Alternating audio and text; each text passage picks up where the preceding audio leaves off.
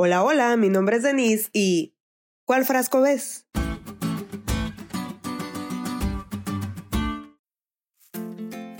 La lección de hoy nos lleva a imaginarnos dos frascos, uno grande y otro pequeño. En el pequeño, imaginemos que ponemos el dinero líquido.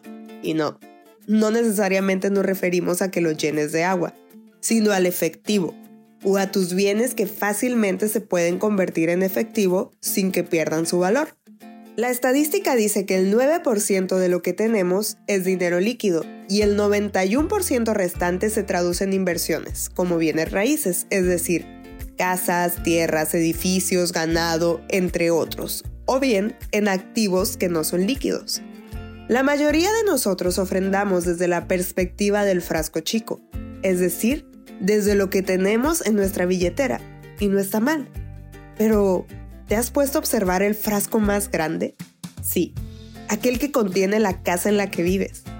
Ese que contiene el hogar que te resguarda, la familia que te abraza, la escuela que te instruye, los amigos que te alientan, la salud de la que gozas, la comida que te nutre, el viaje que soñaste, la esperanza que te sostiene, la fe que te impulsa, y el amor que te protege.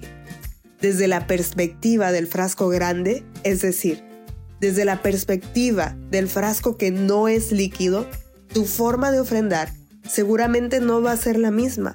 Más allá del porcentaje, me refiero a la gratitud que va a impulsar tu corazón. La Biblia relata la historia de una mujer con un vaso de alabastro de perfume de nardo puro de mucho, mucho precio. Esta mujer derramó el perfume sobre la cabeza de Cristo, movida por una profunda gratitud.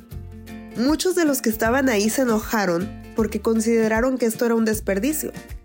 ¿Podía darlo a los pobres? ¿Podía dar menos que eso? Incluso, ¿pudo no haber dado nada? Claro que podía, pero seguramente vio su frasco grande rebosando de bendiciones y no dudó en disponer lo mejor que ella tenía para Cristo. Ayudar a los pobres es un mandato de Dios y es bueno en gran manera que lo hagamos, tanto como lo es ofrendar, movidos por el amor y el compromiso con aquel que ha sido bueno en llenar nuestro frasco de grandes bendiciones.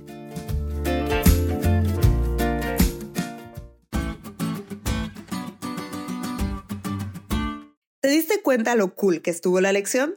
No te olvides de estudiarla y compartir este podcast con todos tus amigos. Es todo por hoy, pero mañana tendremos otra oportunidad de estudiar juntos.